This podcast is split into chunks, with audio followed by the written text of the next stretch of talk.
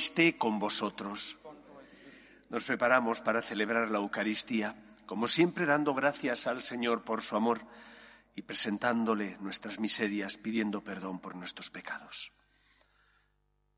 Yo confieso ante Dios Todopoderoso y ante vosotros, hermanos, que he pecado mucho de pensamiento, palabra, obra y omisión, por mi culpa, por mi culpa, por mi gran culpa.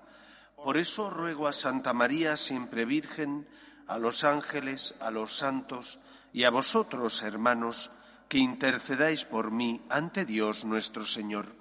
Dios Todopoderoso tenga misericordia de nosotros, perdone nuestros pecados y nos lleve a la vida eterna. Señor, ten piedad. Cristo, ten piedad. Señor, ten piedad. Oremos.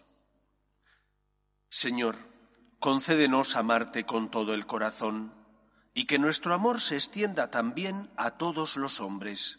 Por Jesucristo nuestro Señor.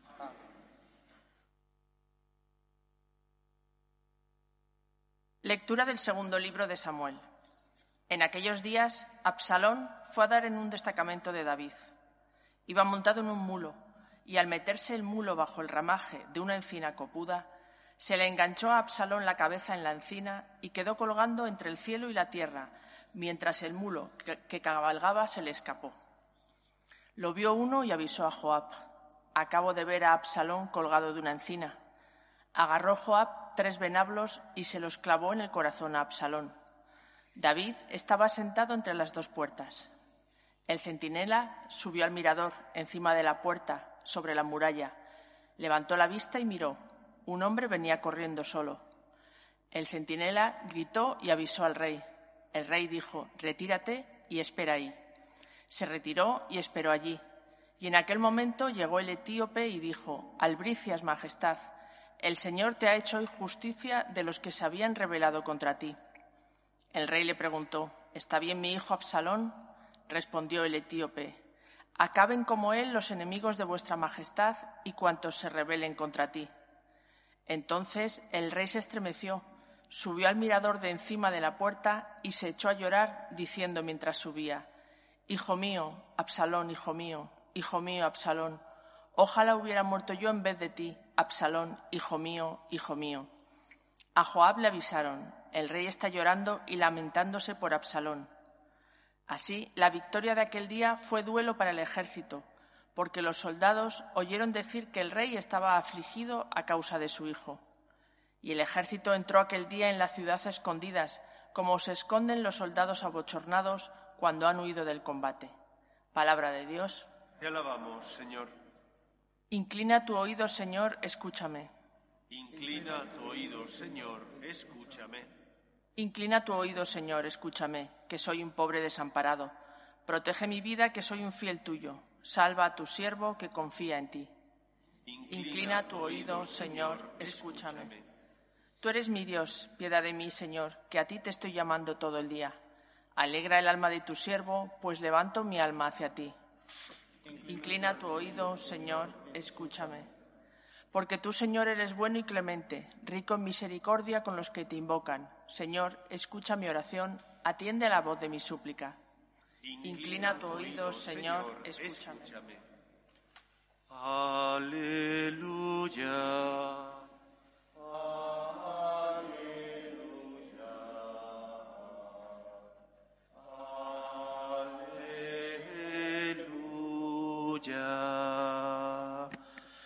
El Señor esté con vosotros. Lectura del Santo Evangelio según San Marcos.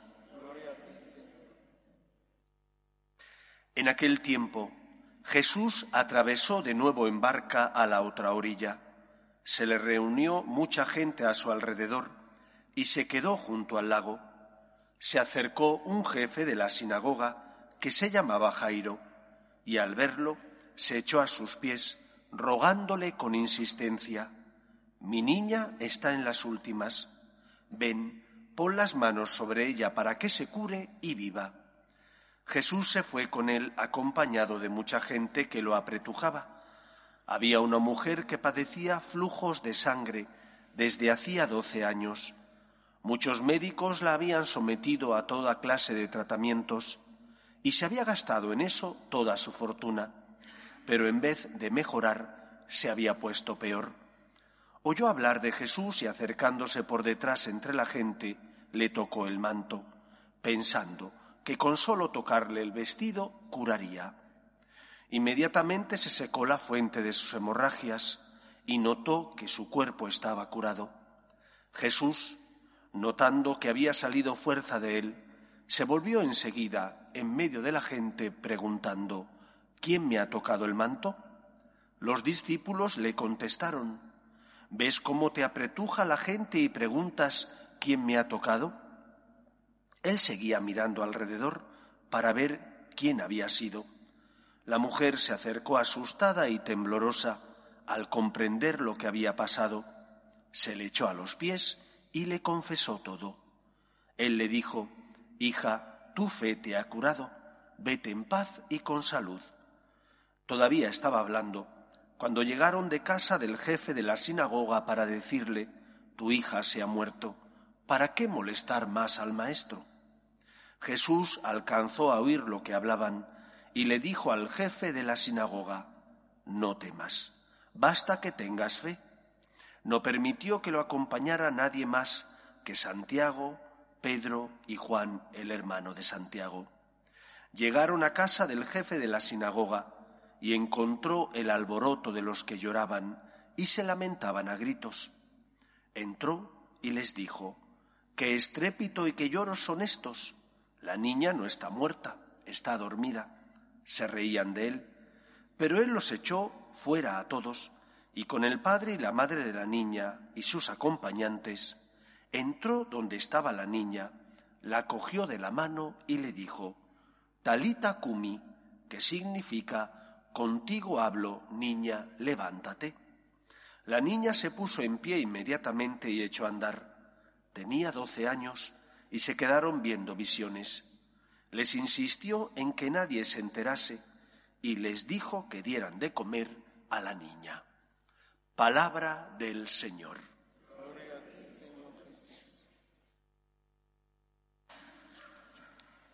Los enemigos de la fe. ¿Cuáles son esos enemigos de la fe? En primer lugar, como nos narra la escritura y nos enseña la antropología cristiana, el principal y mayor enemigo de la fe es la soberbia, que es el pecado de nuestros primeros padres. Adán y Eva querían ser como dioses, quisieron ser aquellos que decidieran qué está bien y qué está mal, y debido a ese pecado de soberbia se rebelan contra Dios. Pero cada época de la historia de la humanidad tiene sus luces, sus sombras y sus señas de identidad. Y siendo común ese pecado de soberbia, se, se, hace presente en cada historia de la humanidad de distinta manera. Yo creo que en la historia que a nosotros nos ha tocado vivir en estos tiempos hay dos grandes pecados o enemigos de la fe. Por una parte, la ausencia de la trascendencia. Ya no se habla del más allá. Ni siquiera en muchos casos en las propias homilías de los sacerdotes se habla de la vida eterna. Hablamos solamente del más acá, de los problemas, de las necesidades que tenemos en la vida terrena, pero nos olvidamos del más allá. Nos olvidamos de la promesa que Dios nos hizo de que enviaría a su Hijo al mundo para perdonar nuestra culpa y nuestro pecado. Esa es, es, el primer enemigo de la fe en esta historia que nos ha tocado vivir en este tiempo. El segundo enemigo, junto con el sentido o la ausencia, mejor dicho, de la trascendencia, el pecado de la inmediatez, que implica que lo queremos todo para allá, que implica que nos han enseñado a que con un clip contratas un seguro darte de baja es más difícil, pero contratar es muy seguro con un clip. Compras hoy en tal tienda, mañana te lo sirven e incluso te dicen a la hora lo que quieres. Y por lo tanto nos hemos acostumbrado a ser como dueños y señores de nuestro tiempo. En el fondo no es verdad, pero nos parece que es así. Y entonces cuando hablamos con Dios, cuando le pedimos a Dios algo, nos olvidamos de que nosotros no somos los señores, de que Dios con un clip no actúa a tu dictado, sino que la fe, que significa confianza en Dios, implica que tú tienes que confiar en aquel al que le pides, le suplicas que te ayude en algo en lo que tienes necesidad. Pero que Dios no es tu siervo, que Dios no es alguien al quien contratas, que Dios no es aquel ser que tiene que hacer lo que tú quieres y tú estableces en un momento determinado, que no puede ser de hoy para mañana si el Señor no te lo concede, y que si no te lo ha concedido, tienes que confiar en Él. Dos, por tanto, enemigos de la fe en nuestra época. Por un lado, la ausencia de la trascendencia. ¿Cuántas veces pedimos y solo pedimos cosas materiales? Nos olvidamos de pedir bienes espirituales, la santidad, por ejemplo. ¿Y en cuántos momentos pedimos, pero pedimos mal, porque pedimos con exigencia, pedimos queriendo obtenerlo ya, sin que haya confianza, eso es fe, en Dios nuestro Señor. Y cuando el Señor nos pide que perseveremos, nos impacientamos porque nos lo concede cuando nosotros queremos. En el fondo, son raíces que eclosionan en el pecado de la soberbia y que por lo tanto impiden que Dios ocupe el lugar que exige en nuestro corazón. Recapacitemos y actuemos como el jefe de la sinagoga, Jairo, que perseveró y a pesar de que le dijeron que su niña estaba muerta, él confió en el Señor. Y actuemos como la mujer que sufría flujos de sangre, que a pesar de que le pudieran criticar, ella se esforzó porque quería la curación, porque confiaba en el Señor. Igual nosotros creemos en Dios como el Señor de la historia, sabemos que es el Todopoderoso, pero no pidamos solo cosas materiales, tengamos horizonte, sabiendo que esta vida pasa, pero que después de esta vida Dios nos espera en la vida eterna, en el cielo, con los brazos abiertos. Que el Señor nos ayude. Nos ponemos en pie. Oremos a Dios, nuestro Padre. Pedimos por la Iglesia para que sea testimonio de esperanza en medio del mundo, por sus obras de caridad y de misericordia, roguemos al Señor. Pedimos también por los que sufren especialmente por aquellos que no tienen fe y ante las cruces de la vida desesperan. Roguemos al Señor. Pedimos por los que se han encomendado a nuestras súplicas y oraciones, para que el Señor nos escuche, roguemos al Señor. Pedimos por la paz en el mundo, especialmente en Ucrania, roguemos al Señor.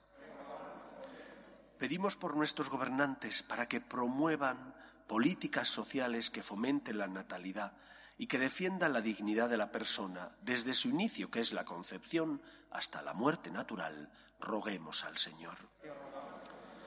Escucha, Padre, las súplicas de tus hijos, que nos dirigimos a ti confiando en tu amor. Te lo pedimos por Jesucristo nuestro Señor.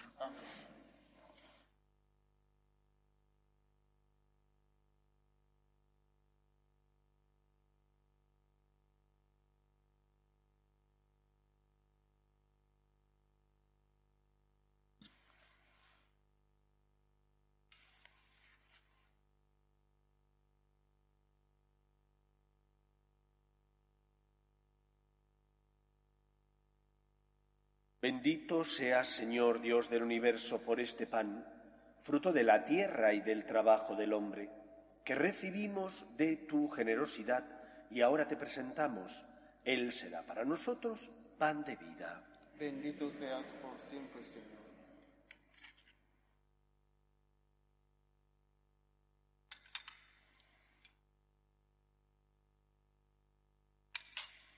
Bendito seas, Señor Dios del universo, por este vino, fruto de la vid y del trabajo del hombre, que recibimos de tu generosidad y ahora te presentamos. Él será para nosotros bebida de salvación. Bendito seas por siempre, Señor.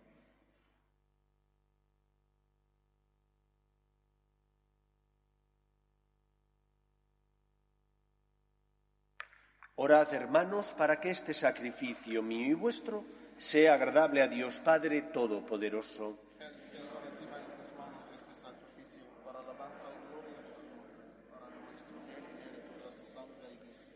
Presentamos, Señor, estas ofrendas en tu altar como signo de nuestro reconocimiento. Concédenos al aceptarlas con bondad, transformarlas en sacramento de nuestra redención. Por Jesucristo nuestro Señor. El Señor esté con vosotros. Con tu espíritu Levantemos el corazón. Demos gracias al Señor nuestro Dios. En verdad es justo y necesario. Es nuestro deber y salvación darte gracias siempre y en todo lugar, Señor Padre Santo, Dios Todopoderoso y Eterno, por Cristo Señor nuestro, porque con amor celebramos su muerte, con fe viva proclamamos su resurrección y con firme esperanza anhelamos su venida gloriosa. Por eso, con los santos y todos los ángeles, te alabamos proclamando sin cesar. Santo, santo. Llenos están el cielo y la tierra de tu gloria. Osana en el cielo. Bendito el que viene en nombre del Señor. Osana en el cielo. Santo eres en verdad, Señor, fuente de toda santidad.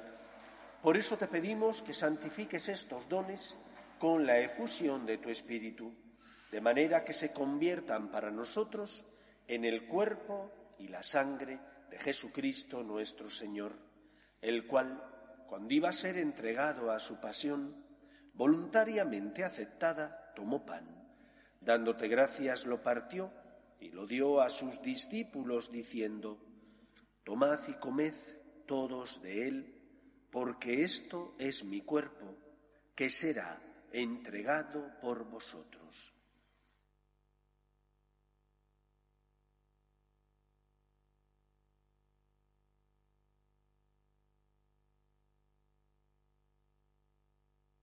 Del mismo modo, acabada la cena, tomó el cáliz y dándote gracias de nuevo, lo pasó a sus discípulos diciendo, Tomad y bebed todos de él, porque este es el cáliz de mi sangre, sangre de la alianza nueva y eterna, que será derramada por vosotros y por muchos para el perdón de los pecados. Haced esto en conmemoración mía.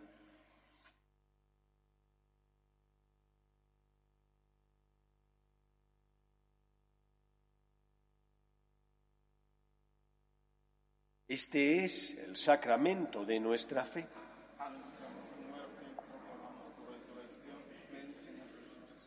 Así pues, Padre, al celebrar ahora el memorial de la muerte y resurrección de tu Hijo, te ofrecemos el pan de vida y el cáliz de salvación, y te damos gracias porque nos haces dignos de servirte en tu presencia.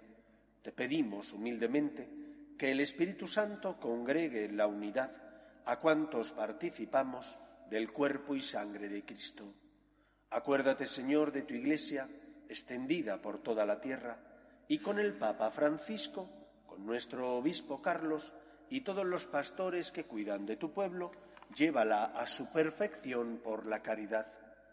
Acuerde también de nuestros hermanos que durmieron en la esperanza de la resurrección, de tus hijos, Pedro, Alicia, José, Felicita, y de todos los que han muerto en tu misericordia, admítelos a contemplar la luz de tu rostro.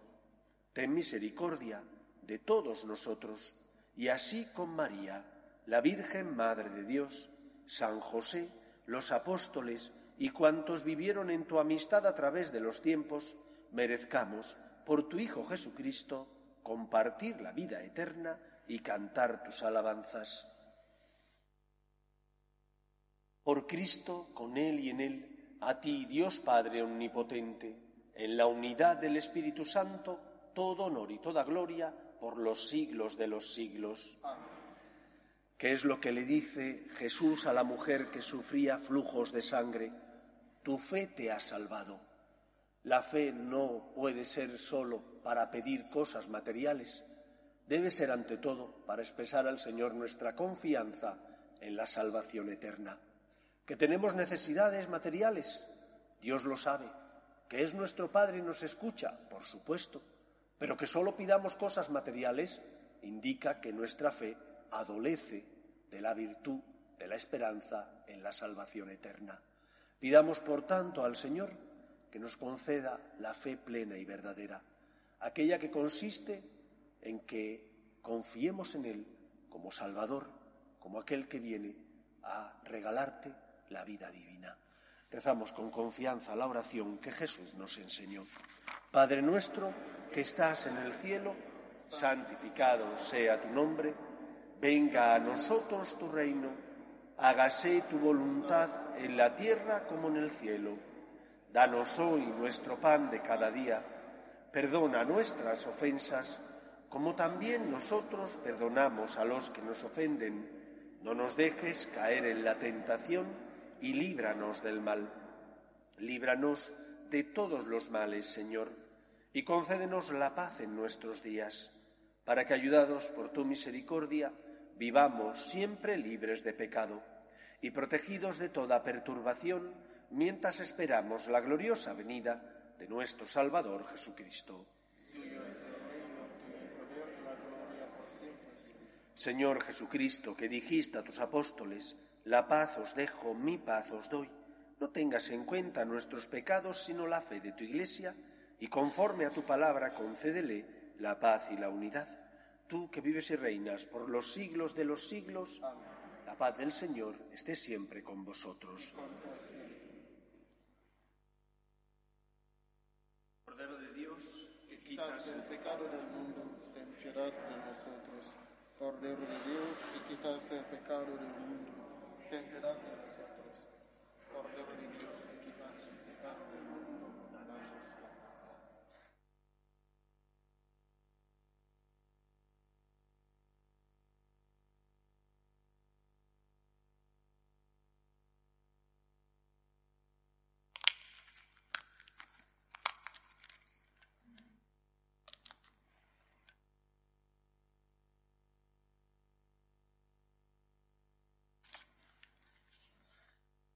Este es el Cordero de Dios que quita el pecado del mundo. Dichosos los llamados a la cena del Señor. Señor, no soy digno de que entres en mi casa, pero una palabra tuya bastará para sanarme. El cuerpo de Cristo. Amén.